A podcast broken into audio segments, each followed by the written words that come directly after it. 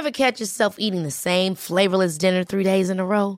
Dreaming of something better? Well, HelloFresh is your guilt-free dream come true, baby. It's me, Kiki Palmer. Let's wake up those taste buds with hot, juicy pecan-crusted chicken or garlic butter shrimp scampi. Mm. Hello Fresh. Stop dreaming of all the delicious possibilities and dig in at HelloFresh.com. Let's get this dinner party started.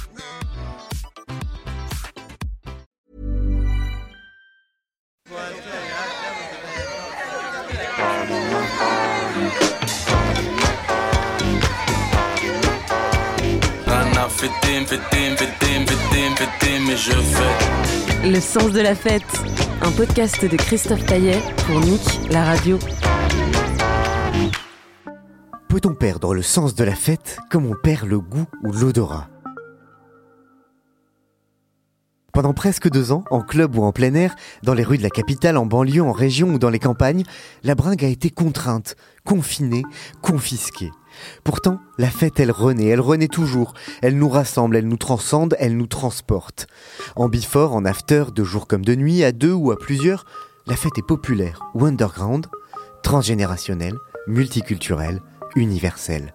Dans ce podcast, on explore la teuf avec celles et ceux qui la font ou qui l'ont faite pour finalement le retrouver, ce sens de la fête. On n'a jamais fait partie à Paris du monde de la nuit. On n'a jamais eu une seule ligne dans aucun journal, aucun canard.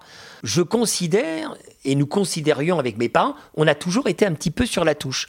Vous parliez de ces grands noms du palace, du privilège, du... mais nous, on n'a jamais fait partie de ce monde-là. On n'avait pas de show business, on n'avait pas de... Nous, on avait une clientèle normale qui travaillait le lendemain, des gens, si je puis dire, classiques.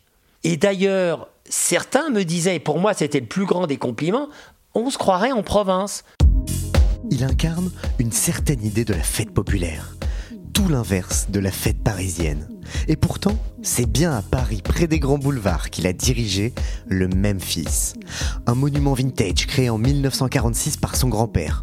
D'abord, un bal musette, ensuite transformé en discothèque par son père, avant que lui-même, Eric, ne reprenne l'affaire. À 64 ans, l'ancien patron du Memphis tient à rester discret. Il faut dire que sa sélection à l'entrée et sa poigne pour maintenir l'ordre dans son club lui ont sans doute créé quelques ennemis. Mais cette discipline de fer était au service d'un sens de la fête démocratique. Une fête ouverte à tous et à toutes de 7 à 77 ans. D'ailleurs, si le soir le Memphis était un club, c'était aussi l'un des derniers thés dansants de Paris, ouvert tous les après-midi pour faire guincher les anciens.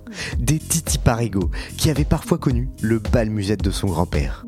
Avec le Covid, le Memphis a définitivement mis la clé sous la porte. C'est une institution qui s'éteint, un vestige des bals populaires parisiens. Eric, bonjour.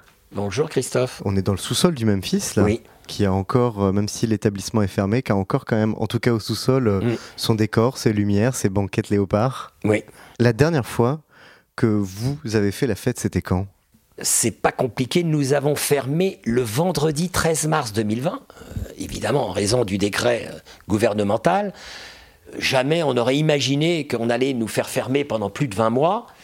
Depuis 1946, date de la fondation du Memphis par mon grand-père, on n'avait pas fermé une seule journée.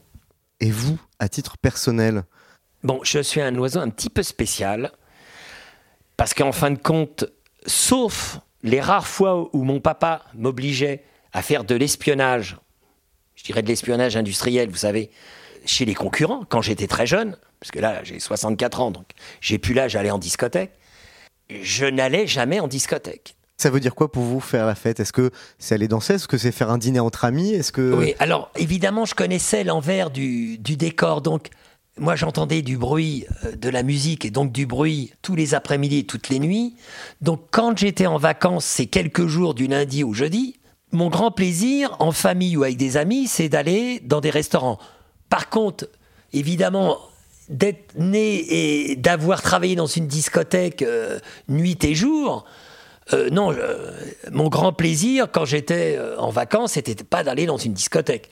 finalement faire la fête, la fête, ça a jamais été spécialement votre truc en dehors de votre activité de dirigeant de Euh, discothèque? oui, alors j'aime bien danser avec mon épouse. Les rares fois où on était de sortie, Mais malheureusement pour moi, c'était quand même assez rare. Par contre, mon grand-père a eu l'idée. Lui, par contre, adorait danser. C'était un petit peu sa vie. Parce que mon grand-père était italien. Mon grand-père est né à Pragelat, au-dessus de Turin, à 1500 mètres d'altitude dans les Alpes italiennes. C'était une misère effroyable. Il mangeait de la soupe aux orties, il mangeait des racines. C'était des gens très travailleurs. Il est arrivé en 1920 à Paris. Il aimait, lui, danser. Évidemment, à l'époque, avant-guerre, dans les années 20, il allait rue de Lappe. Et il faut vous dire qu'à cette époque-là, qui avait tous les balmusettes entre leurs mains, ce sont les Auvergnats. Alors j'en parle savamment parce que moi, je suis un hybride, si je puis dire, italo-auvergnat. Et donc, euh, au lieu d'être garçon de café ou de serveur dans un restaurant, mon grand-père s'est dit, mais le rendement d'un bal est bien supérieur à un café, et donc je vais faire ça. Et puis en plus, il n'avait pas peur de distribuer quelques coups de poing, parce qu'évidemment, dans ce métier-là, il y a toujours eu ce risque-là. Il fallait être capable aussi, même à l'époque, de pouvoir virer quelqu'un ou vider quelqu'un. Manu Militari, et bon, lui, ça lui déplaisait pas du tout. Donc, il a créé un petit bal musette rue Saint-Séverin, dans le quartier de Saint-Michel. Il faut vous dire qu'en 1920, le quartier, la rue Saint-Séverin, le quartier Saint-Michel, était presque insalubre. C'était pas du tout le quartier Saint-Michel qu'on connaît maintenant. Et donc, il avait un petit bal musette qui faisait quelques dizaines de mètres carrés. Il y avait un petit orchestre qui était sur un balcon. Et voilà, il a gagné quelques sous comme ça, euh, avec un orchestre, un bal musette rue Saint-Séverin.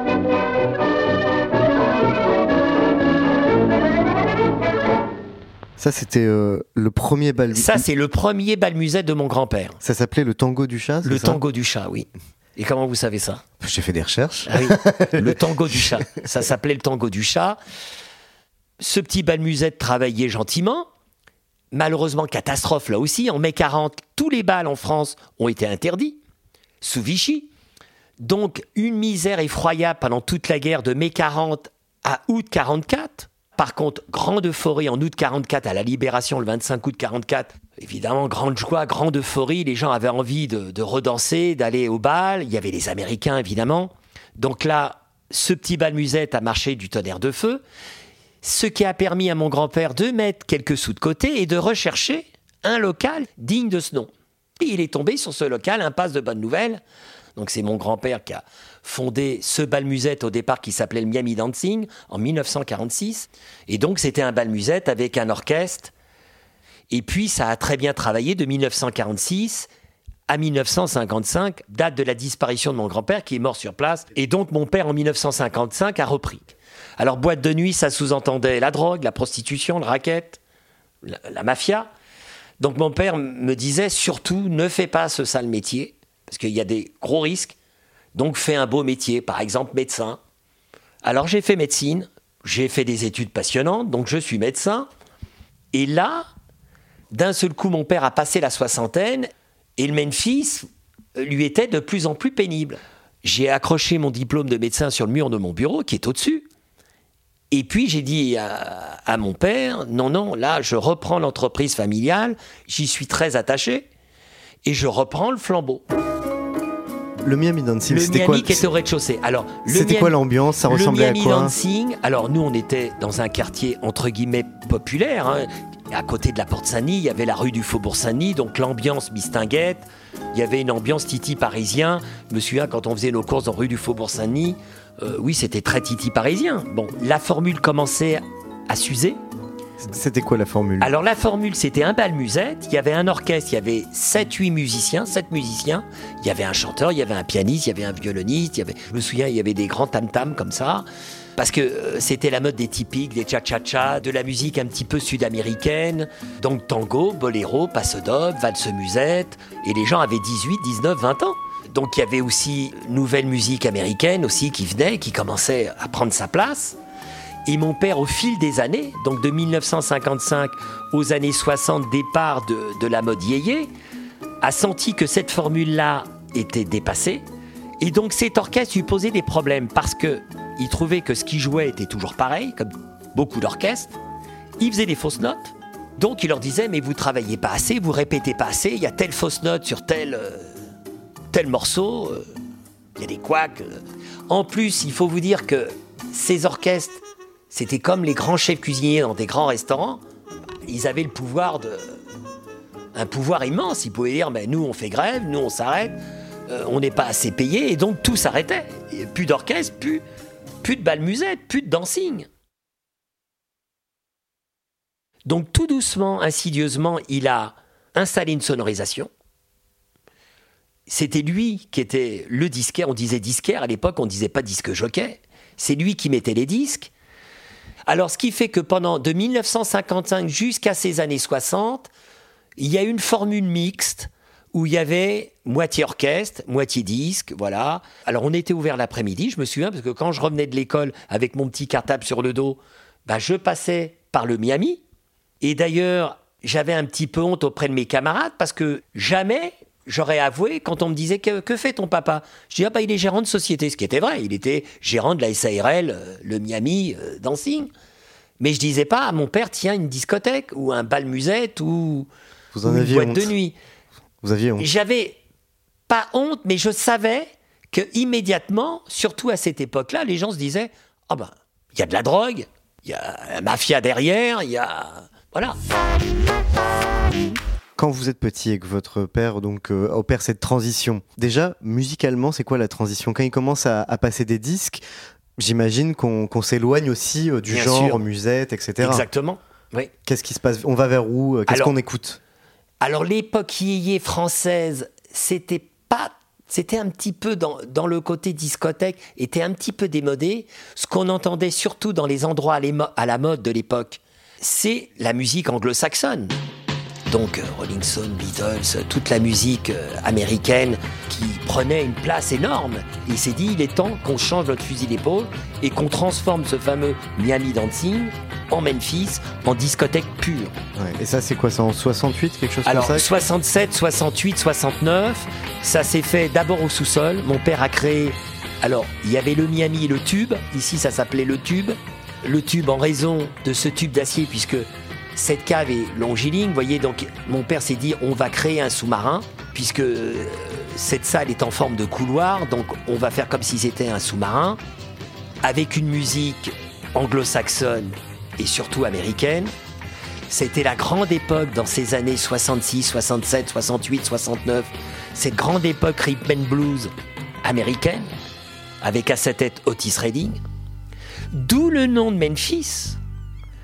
Parce que le Memphis, qui était la capitale du rock and roll, ça c'est sous l'impulsion d'Elvis Presley, mais le Memphis a marqué l'histoire musicale américaine. Pourquoi? Parce que c'est la première, le premier éditeur de musique afro-américain qui s'est établi à Memphis. Donc, c'était un éditeur de musique qui s'appelait Las Fax, qui était en compétition avec la Motown, qui était à Détroit. Tous les tubes de l'époque étaient gravés à Memphis. Donc, mon père a appelé ça Memphis pour cette raison-là. Et mon père avait pris comme logo la, la roue à aube, voilà, en référence au bateau à vapeur qui était sur le Mississippi. Vous décrivez le sous-marin. Mm. On est dans le sous-marin là. Là, oui. Et ça n'a pas changé le décor depuis l'époque? Même? Depuis cette époque-là, non. Alors, il y a eu des améliorations, surtout au niveau de l'animation lumineuse, Mm, qui s'est enrichie. Mais euh, non, dans les très grandes lignes, le décor n'a pas changé pendant 50, plus de 50 ans. Donc ça, j'ai pas peur du mot, c'est le grand génie de mon père. Parce que la durée de vie d'une discothèque, vous le savez sûrement, est de 2 ans, 3 ans, 4 ans. Les gens se lassent du décor, se lassent de la formule, ils vont ailleurs. Tandis que nous, non.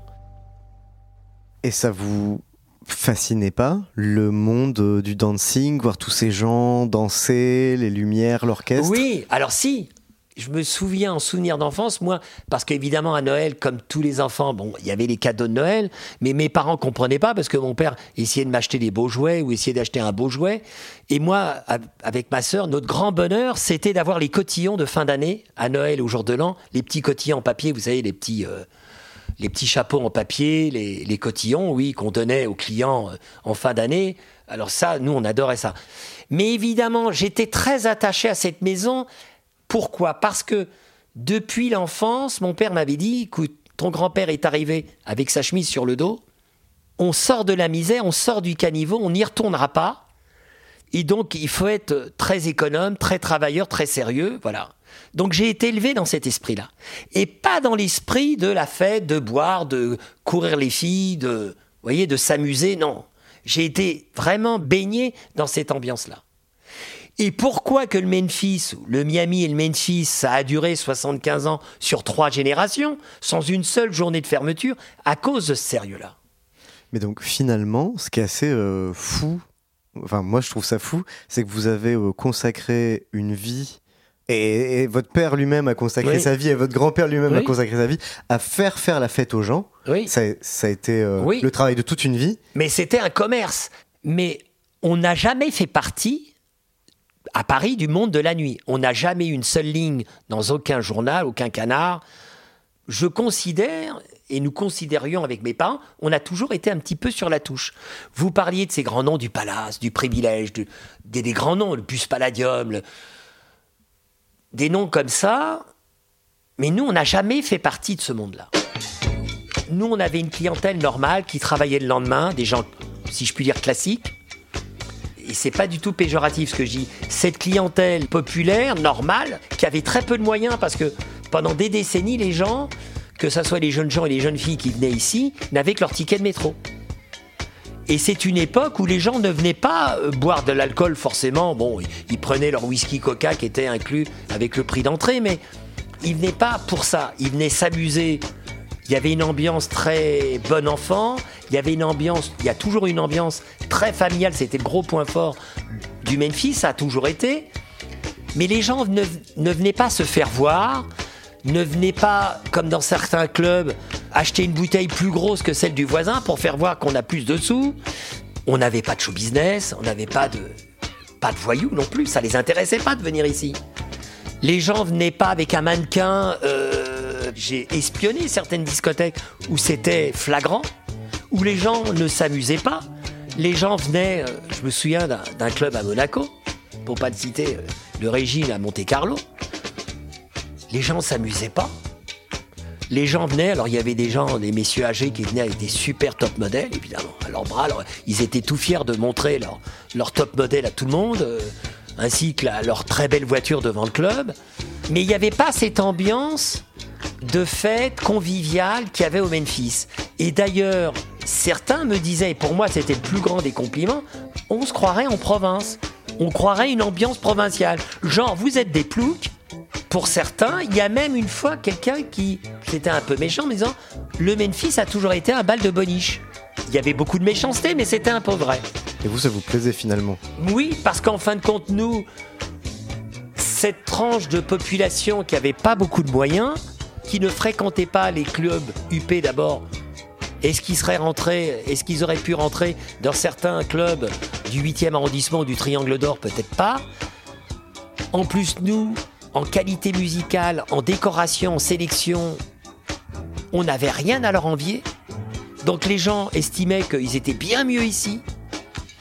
Et nous, évidemment, nous, on jouait sur la quantité, évidemment, parce qu'il y avait énormément de monde. Et donc, c'était pas le côté euh, très select, avec peu de monde. Il n'y avait pas de carré VIP au Memphis. Jamais. Alors, euh, moi, j'ai toujours détesté ça. Le côté VIP, euh, ça me faisait penser aux anciens trains où il y avait une première, une deuxième, une troisième classe selon le moyen des gens. Non, non. Personne n'avait de, de place attitrée. Bah, les gens se levaient, ils allaient danser. Si quelqu'un s'assoyait à leur place, ils s'assoyaient à leur place. Je détestais le côté pour privilégier de gens, pour gens très riches, non. Et les gens venaient pas pour ça ici. Mais finalement, même quand le Miami est devenu le Memphis et que le bal populaire, le dancing est devenu une discothèque, Mm. vous avez toujours conservé cet esprit de bal populaire Oui, finalement. Tout à fait. Tout à fait. De mélange de classes, mais on avait une clientèle très fidèle. Et voilà, comment qu'on a pu résister par rapport à des clubs, oui, euh, qui étaient soi-disant super à la mode. Il y avait une sélection à l'entrée? Ah oui. Donc c'est moi qui sélectionnais les clients. J'avais cette lourde tâche. C'était vous le physio? Oui, c'était moi le physio. Alors j'avais ma garde prétorienne autour de moi, parce que je serais plus de ce monde. Parce qu'évidemment, ça c'était le mauvais côté de ce métier, où vous imaginez les menaces, les insultes, parfois euh, les distributions de paires de claques euh, qu'il fallait... euh, Évidemment, j'ai pas peur de dire que je triais les clients comme on trie des lentilles, c'est-à-dire que bon, il y a des gens que j'acceptais pas, des gens que j'es- j'estimais qu'ils avaient trop bu, qu'ils allaient être agressifs, qu'ils allaient mettre la pagaille. C'est pas parce que les gens sont très bien habillés qu'ils vont pas vous créer de problème. Donc ça demande quand même une habitude, une intelligence, un goût, me, me dit j'ai peut-être eu ce petit don, hérité de mon grand-père et de mon père, de pouvoir jauger en quelques secondes, parce qu'on a très peu de temps, et je dis pas que je me suis jamais trompé, mais j'avais cette faculté de pouvoir accepter des gens et bon, euh, le retour des choses, je ne devais pas être trop à côté de la plaque parce que nous, bagarre générale, bagarre, on connaissait pas. Depuis toujours, il y a eu une tolérance zéro ici. Les jeunes filles venaient toutes seules ou à deux ou à trois. Le crime de lèse-majesté, quand une jeune fille était insultée, la personne était éjectée manu militari. Quand il y a une andouille dans un coin qui fumait un pétard, il était lui aussi congédié, manu militari. Donc ça, c'était l'ordre implacable qu'il y avait au Memphis. Et en fin de compte, le métier pour nous n'avait pas changé. Entre le bal musette et le côté discothèque, on faisait le maximum pour que les gens s'amusent gentiment, de bon cœur, parce que nous, on était sur le fil du rasoir. On pouvait nous faire fermer d'une seconde à l'autre. Il y a un service qu'on appelait la mondaine, qu'on appelle la BRP maintenant, la, brigade de répression du proxénétisme, qui pouvait nous fermer d'une seconde à l'autre quand quelque chose ne leur plaisait pas. Vous avez déjà vécu ça, vous? Non, jamais. Nous n'avons jamais, mais c'est tout à fait exceptionnel. Vous imaginez, en 75 ans de temps, nous n'avons jamais subi de fermeture administrative. Vous allez euh, commencer à travailler euh, avec votre père sur la discothèque euh, à partir de la fin des années 80, je crois? Alors en 86, mais alors, en fin de compte, on n'a pas travaillé à deux parce que mon papa, très vite, c'était au mois de décembre, était déjà parti avec maman. Il m'a laissé le bâtiment ce bâtiment de guerre. Là, on parlait de sous-marin, mais pour moi, c'est comme si j'étais sur un navire de guerre. Euh, c'était un peu l'ambiance, parce que l'ambiance était quand même euh, assez militaire. Et il le fallait pour que ça dure, parce que sinon, ça dure pas. Mais je m'y suis mis très vite. Pourquoi? Parce que depuis que je suis né, de quoi on parlait le midi et le soir avec mes parents? Que du Memphis je ne peux pas dire que je, je connaissais tout, parce qu'évidemment, pendant ces, ces 35 ans d'activité, j'ai appris beaucoup de choses mais je connaissais quand même l'essentiel. Au final, ça a été extrêmement naturel pour vous de reprendre la suite Oui, mais je ne peux pas l'expliquer pourquoi. J'étais attaché à cette maison.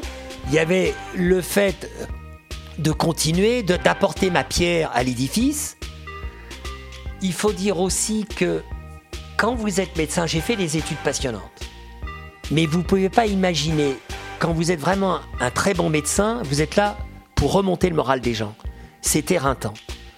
Je l'ai fait de bon cœur, mais j'ai senti que c'était pas ma voie.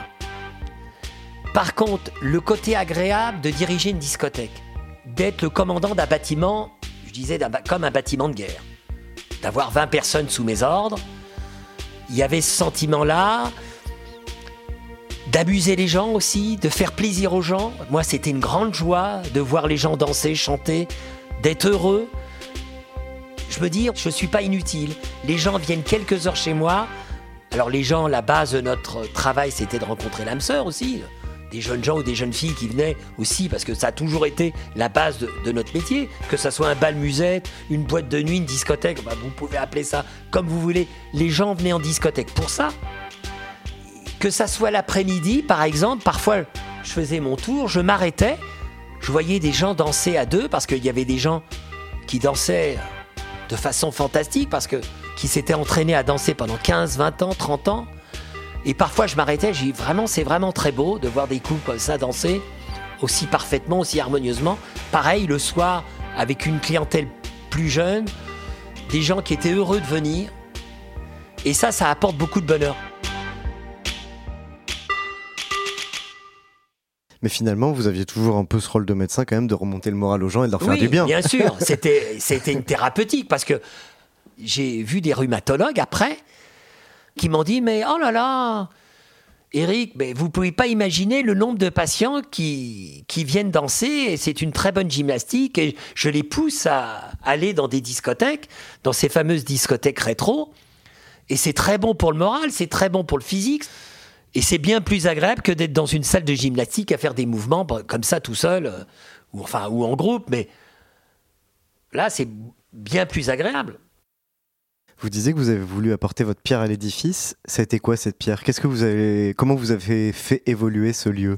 Ça a été l'opportunité d'acheter les murs de ce commerce. Non seulement les murs des différents appartements qui étaient au-dessus, qu'on louait parce qu'on se disait si par malheur quelqu'un loue à notre place, on ne pourra plus travailler, tellement qu'on faisait de boucan quand même. Donc cette nuisance sonore, ce boucan qu'on supportait, évidemment, c'était notre gagne-pain, donc euh, on l'a supporté. finalement, le, meilleur moyen à l'époque de résoudre les problèmes de voisinage, c'était d'être son propre voisinage. Exactement. C'était le cas. Je me souviens que euh, on parlait du palace de Fabrice et Maher, ce pauvre Fabrice et Maher. Il louait, il y avait un hôtel à côté du palace, et il louait je ne sais pas combien de chambres à l'année pour ne pas être embêté. Alors comment vous avez fait évoluer euh, le concept du Memphis musicalement Comment ça a évolué ensuite euh? Alors d'abord il y a une évolution de sonorisation. Évidemment au fil des années, le son est devenu de plus en plus pur. On est passé des amplis à lampe aux amplis électroniques. Euh, les caissons, l'arrivée des caissons hyper graves pour que les basses soient, soient pures, soient nettes. Parce que qu'est-ce qui s'est passé? Nous, on était discothèque Memphis, on marchait euh, bien, à peu près bien, bon, bien. Et puis, il y avait cette fameuse discothèque, le 7, rue Sainte-Anne. Le 7, c'est un club ouvert par Fabrice Emer, où Guy Cuevas a œuvré en tant que DJ avant la création du Palace. Et un jour, mon père euh, a été emmené, alors euh, c'était la création du set, mon père est, allé là-bas, euh, mais d'un seul coup mon père ne reconnaissait pas les morceaux. Il disait mais c'est pas... On passe les mêmes titres, les mêmes tubes qu'au set. Et pourquoi? Parce qu'il y avait ces fameuses platines Torrens avec vitesse variable, c'était tout nouveau dans les années 70 où le disque jockey mettait un poil plus vite pour redonner du peps, vous voyez? Pareil, il y avait le, réglage des égaliseurs où on favorisait les extrêmes basses.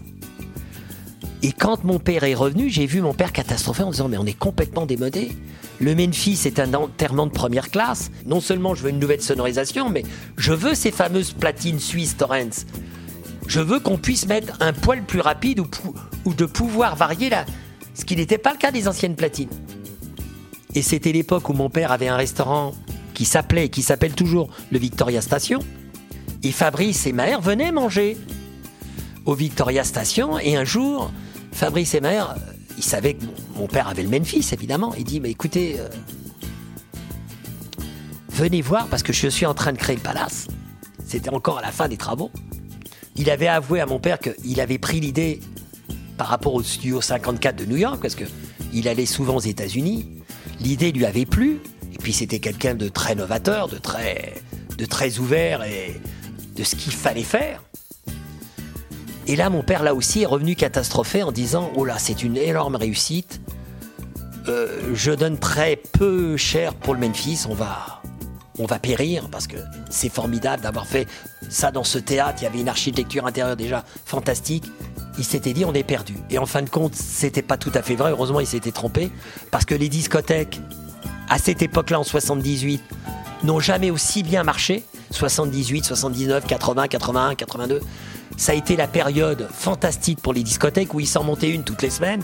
On est arrivé à presque 5000 clubs ou discothèques en France parce que, en fin de compte, ce palace a été une locomotive énorme pour toutes les discothèques de Paris pour décrire un peu euh, le Memphis euh, dans sa période la plus récente, hmm. année 2010-2020, le Memphis, ça ressemblait à quoi? On entre dedans, décrivez-nous. Dans les grandes lignes, la décoration qui n'avait pas changé depuis plus de 50 ans, la décoration était laquée noire avec beaucoup de laiton. C'était un petit peu le cadre comme ici était très typé, euh, je dirais, vintage, années 60-70. Et ça plaisait de plus en plus et pour les gens d'un certain âge l'après-midi, ça leur rappelait leur discothèque quand ils étaient très jeunes, mais même pour les, jeunes qui avaient 18, 19, 20 ans. Parce qu'il y a ce retour à cette époque heureuse, si je puis dire, où il n'y avait pas de crise économique, il n'y avait pas de chômage, et ce côté un peu euh, britannique, british, le bar que vous voyez, le bar du sous-sol qui est resté intact, le bar du, du rez-de-chaussée est parti, c'était des copies de bars anglais, de pubs anglais. Et donc il y avait deux dance floors, deux salles, un rez-de-chaussée. Et un euh, rez-de-chaussée, un sous-sol. Alors voilà, le grand avantage du Memphis, c'est que alors pour le soir, pour les très jeunes, en bas c'était années 60-80. Donc la période yéyé, mais surtout new wave française et anglaise. Donc ça passait par YouTube, Dépêche Mode, euh, Simply Red, Simple Mind, enfin, toute cette belle période, la variété française de l'époque des années 80, Rita Mitsuko, téléphone, partenaire particulier, enfin bon, donc énorme succès de la salle du sous-sol qui était cantonné à cette période-là.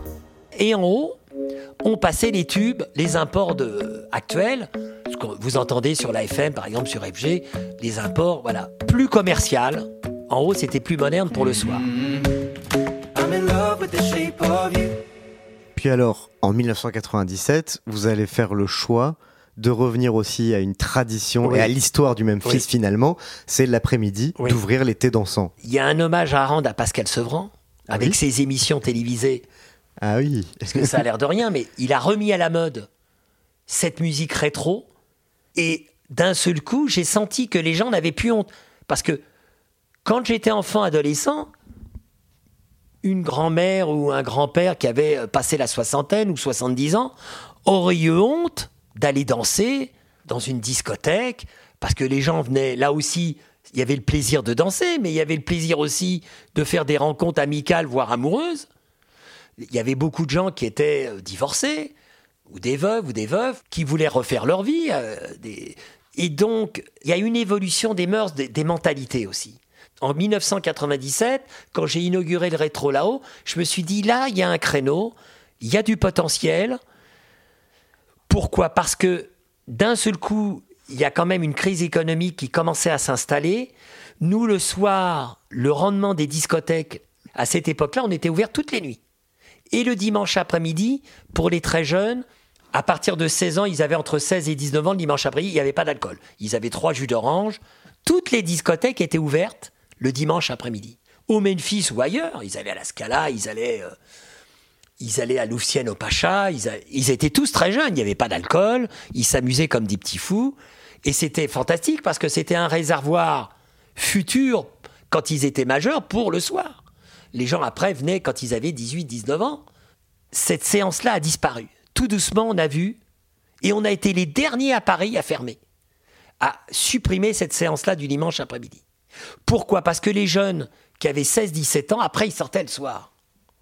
Ils avaient plus peur de dire, bah non, je suis pas majeur, j'ai à ces 18 ans, c'est marqué en haut de l'affiche, là, dans toutes les discothèques.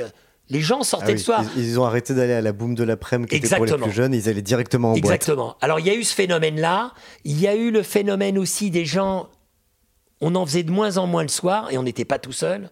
D'où la disparition des discothèques au fil des décennies, à partir des années 90, où on a vu des discothèques fermées, surtout en province. Mais même à Paris, on l'a ressenti. Et tout doucement, ça s'est réduit comme une peau de chagrin. On a commencé par fermer le dimanche soir, après le lundi soir, le mardi soir, parce qu'on en faisait de moins en moins. Alors on a combattu, nous. On a fait des soirées. Il y avait des soirées déguisées.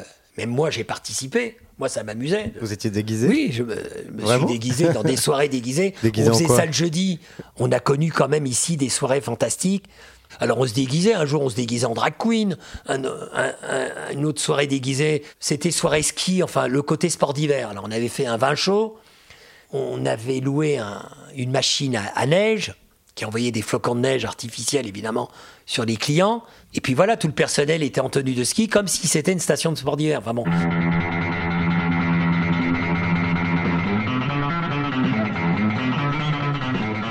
Le thé dansant, au thé dansant. Il y avait euh, aussi, quand vous relancez le thé dansant, il y avait aussi euh, l'idée de se dire, ben, à tout âge, on a le droit de faire la fête et on peut. Voilà. C'est ça aussi. Bien on sûr. peut venir danser parce que clairement, le, le public euh, cible de ces thés dansants, c'est les personnes âgées. Bien sûr, oui. C'était quoi la, la moyenne d'âge? Alors la moyenne d'âge, je dirais que c'était 60-65 ans. Alors il y avait des, des dames ou des messieurs qui encore physiquement étaient très bien. Il y a même... euh, Et alors les gens étaient pomponnés, non? C'était très très agréable. Ça a fait un boom au bout de quelques mois. Pourquoi? Parce que cette clientèle-là est très à cheval sur la musique. Alors attention, c'est terrible. Parce que le principe, c'est de mettre un rythme rapide. Par exemple, vous mettez euh, un rock, vous mettez trois rocks. Mais après, il faut mettre un slow ou un boléro, c'est-à-dire un rythme lent. Vous en mettez trois. C'était par triplet. On n'enchaînait pas comme des brutes les, les morceaux. Fallait un petit temps de, de silence pour que les gens changent de partenaire et invitent une autre dame ou un autre monsieur. Voilà. C'était tout à fait différent. Donc il a fallu s'habituer. Moi, mes disques jockeys, j'en avais trois à l'époque, ne connaissaient pas la différence entre un boléro et un tango ou un cha-cha-cha. Et c'est là où le fait d'avoir d'être né ici dans cette maison, ça m'est revenu très rapidement parce que ces fameuses longues heures d'attente où j'étais derrière la porte blindée qui séparait la partie privative de notre appartement au Memphis, j'entendais le programme du Miami. Donc il a fallu que je rachète tout ce programme en CD et il a fallu que j'instruise mes trois disques jockeys. Parce que c'était les mêmes que la discothèque. C'était les mêmes que le soir. Et il y en avait d'autres, des rétro dancing à Paris quand vous avez Alors très peu. Il y avait une petite concurrence parce qu'attention, c'est pas une population que vous pouvez diviser euh, comme les jeunes le soir où je dirais il y a du soleil pour tout le monde. Là, le public est plus restreint. Le pour public est plus restreint. Il faut pas les louper parce qu'ils étaient très à cheval sur la musique. Donc on a tâtonné pendant quelques mois. Parce que je me souviens les premières séances, j'avais oublié les- ces fameux boléros.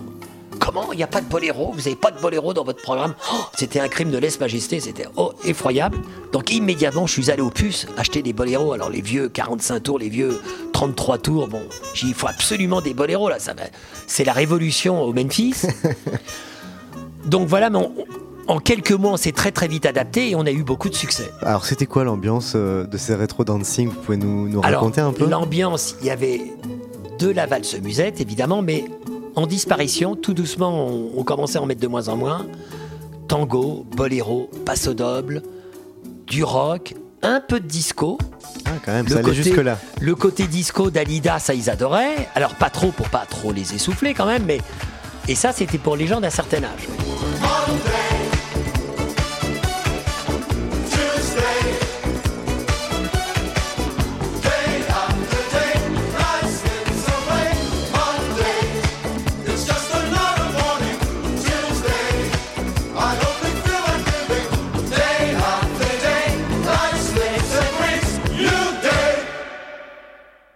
Et les gens qui venaient, c'est des gens qui ont dansé toute leur vie, qui ont toujours fait la fête toute leur vie, ou Oui. il y, a- il y a des gens qui, sur le tard, se sont découverts et, Alors, et qui ont la- découvert la fête avec le rétro Non, dancing la, ma- la majorité avait hanté les balles depuis leur jeunesse. Euh, alors il y a des gens évidemment euh, qui venaient ponctuellement euh, d'un seul coup entraînés par une amie ou un ami, mais la majorité des gens avaient toujours eu l'habitude de danser. Et ils avaient plus d'espace pour ça à leur âge, en fait. Ouais. Exactement. Vous pensez qu'on prend dans notre société, on prend assez en compte le désir de s'amuser, de faire la fête des seniors? Pour moi, c'était très important parce que oui, ça, ça joue sur le moral et même le physique des gens. Il y avait énormément d'habitués, il y avait une proportion énorme d'habitués, il y avait 80% d'habitués, donc tout le monde se connaissait. Je me souviens, il y avait une dame qui allait au restaurant à côté, le café-restaurant à côté, qui mangeait tous les midis et qui venait là tous les après-midi. Alors c'était pas très cher, l'après-midi c'était 8 euros, les gens avaient une consommation euh, alcoolisée avec accompagnement, genre whisky coca. ou- Ah, ça picolait l'après-midi. ah oui, euh, mais très peu. Parce qu'en renouvellement, ce qu'on appelle en renouvellement, après, les gens prenaient, on vendait que des Carparier, des Carvitel. Ça draguait beaucoup au rétro dancing? Oui. oui, parce que les gens n'avaient plus honte de, de ça. On a même, pour euh, rire un peu, le, le- le vestiaire qui, qui faisait euh, la dame pipi quand même, qui, qui faisait en sorte qu'il descendait souvent euh, aux toilettes pour euh, que tout soit bien propre. De temps en temps, on retrouvait sur le lavabo des, des plaquettes à l'époque euh, de Viagra. C'était tout nouveau, ça venait de sortir. Des plaquettes vides de Viagra. bon, des, des gens âgés, des messieurs âgés qui prenaient ça avant de partir, qui, qui invitaient sûrement des dames pour prolonger la, l'après-midi ou la soirée, et voilà. Donc euh, bon, ça nous faisait rire. Il y a des gens qui venaient au rétro dancing qui avaient connu le Miami euh, dancing. Oui, Qui- oui. jeunes, Quelques quand clients, Quand ils étaient jeunes. Très jeunes, oui. et je vous dis, dans ces clients-là, il y a certains qui se sont souvenus de moi, étant petit, en me disant Ah oui, euh, vous rentriez de l'école avec votre sœur, je me souviens très bien, euh, à une époque où j'avais 7 ans, 8 ans, 9 ans, voilà.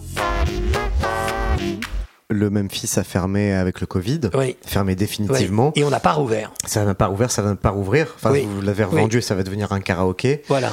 Vous avez de la nostalgie? Alors ça a été très douloureux pour moi, hein, évidemment, vous imaginez. Mais j'ai eu 20 mois pour m'y faire. Pour me dire, c'est la décision la plus sage. Parce que je serais mort ici, en travaillant. C'était quand même une affaire très difficile à tenir. Pendant 35 ans, je n'ai pas pris un seul week-end. Et j'étais là tout le temps pour mener tout ça. Alors, il y a que en rétro, il y avait quand même moins de risques. D'abord, il n'y avait pas de sélection. Les gens rentraient. Alors, j'avais un, un Il portier. n'y avait, pas- avait de physio pour, Si, euh, alors, il y les- avait un les- portier. pour les j'avais un brave Jean très costaud, mais c'était symbolique. Il était là surtout par gentillesse pour accueillir les gens. C'était plutôt un réceptionniste et pas un agent de sécurité. Mais évidemment, il n'y avait pas du tout de sélection l'après-midi. Les gens, à la très grande majorité, venaient euh, non seulement bien, euh, pas ivres et bien habillés. Il n'y a, jamais eu de grabuge sur Non. Retro Dancing. Non, en rétro, non, il n'y avait pas de. Ah, enfin bon, il y, a- il y a eu quelques. Mais alors, c'était des crises de jalousie entre deux dames. Ouais. Euh, Enfin bon, ça allait pas très loin. Un, un- un petit whisky coca trop, une petite Voilà. jalousie autour de la valse. Voilà, exactement, ouais. Mais ça allait pas très très loin. Parce que moi, j'ai vu cette mauvaise évolution chez les jeunes, où d'un seul coup, quand je vous disais que quand j'étais enfant, adolescent, les gens venaient avec leur ticket de métro ne venaient pas boire, venaient trouver l'âme sœur et s'amuser, écouter de la musique et danser. Mais ces dernières années, les gens buvaient de plus en plus. Et je peux pas cracher dans la soupe parce que j'en vivais. Parce qu'effectivement, c'est ça aussi. euh, ça fait partie de la fête et du monde Voilà. de la nuit. L'alcool, les drogues aussi. Comment, euh, quel regard vous, vous avez porté en Alors- tant que directeur d'établissement? Alors moi, j'arrivais à sélectionner les gens qui étaient vraiment trop imbibés, je les prenais pas, parce que ça c'était une règle. Parce que non seulement les gens peuvent être agressifs ou embêter les autres clients, mais parfois même quelqu'un de très gentil qui est ivre va être une victime par rapport à des prédateurs ou des... Donc il faut pas prendre les gens qui sont en état d'ébriété. Donc il y a mon côté médecin qui fait que j'avais quand même un coup d'œil quand même, je dirais, plus affûté que la moyenne. Donc ça, ça m'a servi. Dire que mes dix années de médecine m'ont servi à rien ici, non.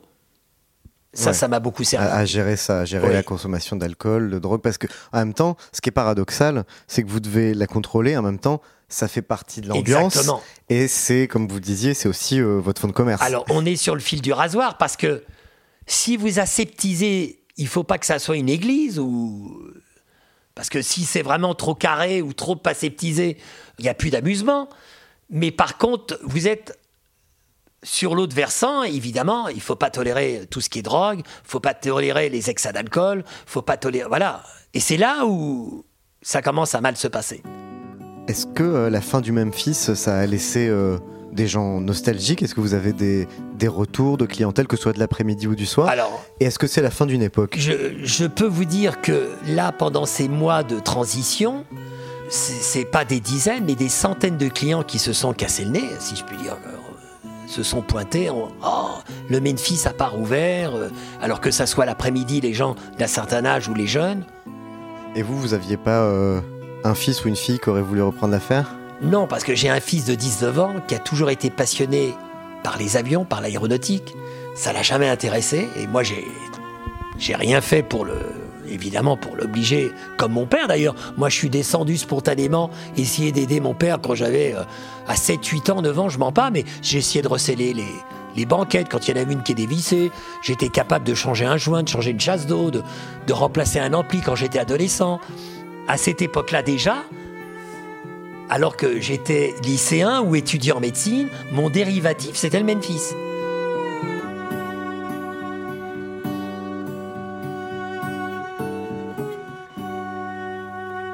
La fermeture du Memphis, c'est la fin donc de 75 ans Oui. d'histoire, c'est ça? Oui, 75 c'est ça. ans. C'était le plus vieux club ou encore ouvert à. Paris? Euh, oui, le plus vieux, oui. Celui qui a eu la durée de vie la plus longue, pas le plus ancien. Parce qu'il y a des établissements, bah, comme le Chalet du Lac, qui a été ouvert euh, au début du siècle au bois de Vincennes. C'était un- une guinguette. Le Balageau, qui a ouvert en 1936 et pas en 1946, donc avant-guerre. Donc c'était le bal à Jo. C'était Jo Privat, qui était un accordéoniste à l'époque, qui, était célèbre et qui avait monté son bal musette. Donc, ils étaient antérieurs à nous. Mais ces établissements ont eu des traversées du désert terribles. Il y a eu des périodes pendant 15 ou 20 ans où ils n'ont rien fait, où ils étaient tombés dans les oubliettes, alors que nous, non, jamais.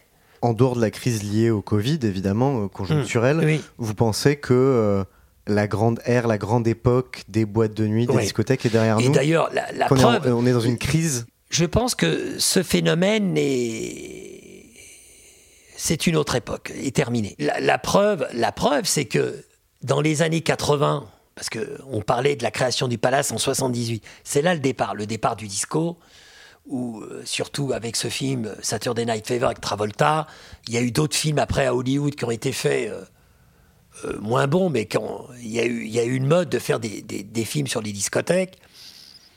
Donc là, il y a eu une poussée énorme, et donc euh, on était presque à 5000 discothèques en France. Et là, on n'en est plus qu'à. Alors avant Covid, il y en avait 1900 déjà. Je ne sais pas si vous voyez, en, en 2020, il y avait 1900 discothèques. L'hécatombe qu'il y a eu. Et depuis cette pandémie, il y a, il y a au moins 300 discothèques comme nous qui ont disparu. Comment vous l'expliquez ce- ce Parce déclin? que une évolution, les gens, il y a un problème de coût. Les gens estimaient que c'était peut-être un peu cher. Donc évidemment, les gens maintenant préféraient aller dans les bars à ambiance musicale, ce qu'on appelle les BAM ou les pubs musicaux, où là, bon, ils avaient un disque jockey dans un coin ses deux platines, avec sa petite sono qui est miniaturisée, mais qui envoie du très bon son, parce que là aussi, avant, il fallait des, des engins énormes pour euh, produire un bon son. Maintenant, vous avez des, des chaînes IFI qui ont une qualité exceptionnelle, eh ben les gens euh, ne payent pas le vestiaire, ils posent leurs euh, leurs vêtements sur le dossier de leur, euh, de leur chaise, ils prennent un cocktail qui, est, qui a un prix raisonnable, ils peuvent discuter pendant plusieurs heures, il y a un fond musical, voilà. Donc les gens préfèrent ça maintenant à des discothèques qui sont peut-être considérées comme des boîtes-usines, où il y a une insécurité aussi, où les jeunes filles sont euh, interpellées ou insultées ou malmenées. Toutes ces différentes raisons font que les discothèques sont en perdition. Il y a eu le problème évidemment du sida dans les années 80-90. Ça n'a pas été très bien pour les, les discothèques. N'oublions pas aussi le net, les sites de rencontres, parce que il y a 20 ans, 30 ans, 40 ans, 50 ans, 60 ans, où aller pour rencontrer la femme de sa vie ou l'homme de sa vie? Il n'y avait pas beaucoup d'endroits. Vous ne pouvez pas imaginer les centaines de milliers, voire des millions, parce que depuis 75 ans, mais en tous les cas des centaines de milliers de couples qui se sont rencontrés ici. Qu'est-ce qui peut tuer la fête? Pour moi, en ce moment, les gens sont de plus en plus agressifs. Les gens sont- vont très vite à, à s'insulter, à s'agresser physiquement. Ça, c'est triste. Ça, c'est triste. Et je pense que même moi, malgré une sélection qui était très sévère, d'essayer de faire la part des choses, de prendre les gens, euh, entre guillemets, gentils et d'écarter les gens euh, agressifs, indésirables, oui, ça, c'est difficile. Pour vous, est-ce qu'il y a un connecteur commun entre un après-midi au rétro dancing, un samedi soir au Memphis, une fête au Palace extrêmement euh, jet set euh, Mmh, au oui. Palace Est-ce qu'il y a un élément commun? Oui, c'est de s'amuser, c'est de se distraire, c'est d'oublier euh, son labeur quotidien, d'oublier, voilà. Mais finalement, les gens, en fait, ils, sont, ils viennent de milieux différents, ils évoluent dans des milieux sociaux différents, Oui. mais ils viennent chercher la même chose. Oui, bien sûr. Et ce qui est triste, c'est que ce brassage de toutes ces couches sociales ou de population euh, qu'on avait avant, et qui était très sympathique, parce que c'était au niveau du bal, au niveau des bals populaires où les gens se mélangeaient, il y y avait ce brassage qui était très sympathique, qui malheureusement maintenant, pour obtenir ça, je pense que c'est très difficile.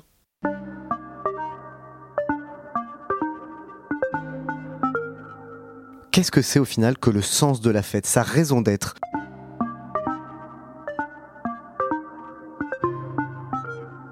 Moi, ma raison d'être, c'était de distraire les gens et ça m'a apporté beaucoup de bonheur et j'ai passé 35 ans, euh, oui, 35 années merveilleuses. C'est très important et c'est souvent négligé par les pouvoirs publics. Euh, On était un peu le bouc émissaire, les discothèques ont été le bouc émissaire aussi de, de beaucoup d'ennuis. Euh, on était presque considérés comme attirer les problèmes.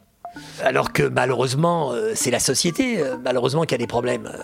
Je pense que c'est une soupape quand même essentielle, comme une soupape pour une cocotte minute, pour que les gens oublient leurs soucis pendant quelques heures. Euh, c'est très drôle parce qu'une fois un client m'avait dit, mais j'ai une bouteille de gibier à la maison. Mais le gibier que je bois au Memphis, c'est, il n'a pas le même goût.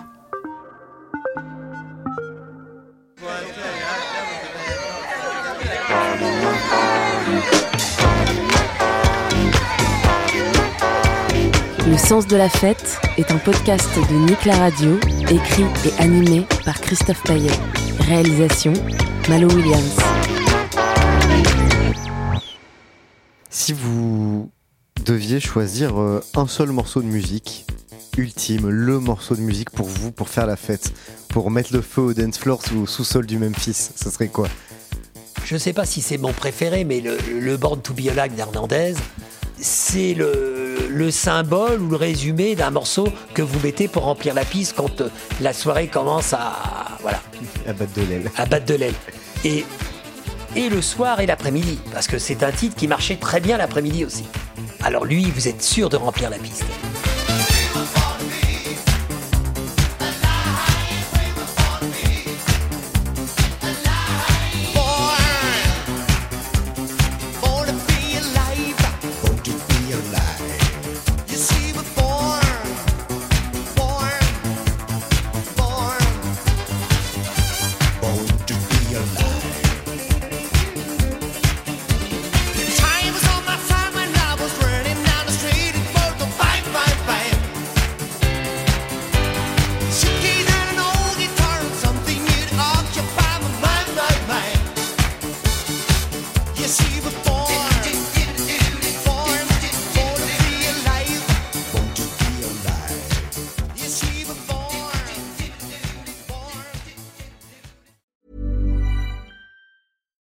Catch yourself eating the same flavorless dinner three days in a row? Dreaming of something better? Well, HelloFresh is your guilt free dream come true, baby. It's me, Kiki Palmer. Let's wake up those taste buds with hot, juicy pecan crusted chicken or garlic butter shrimp scampi. Mm. Hello Fresh. Stop dreaming of all the delicious possibilities and dig in at HelloFresh.com. Let's get this dinner party started.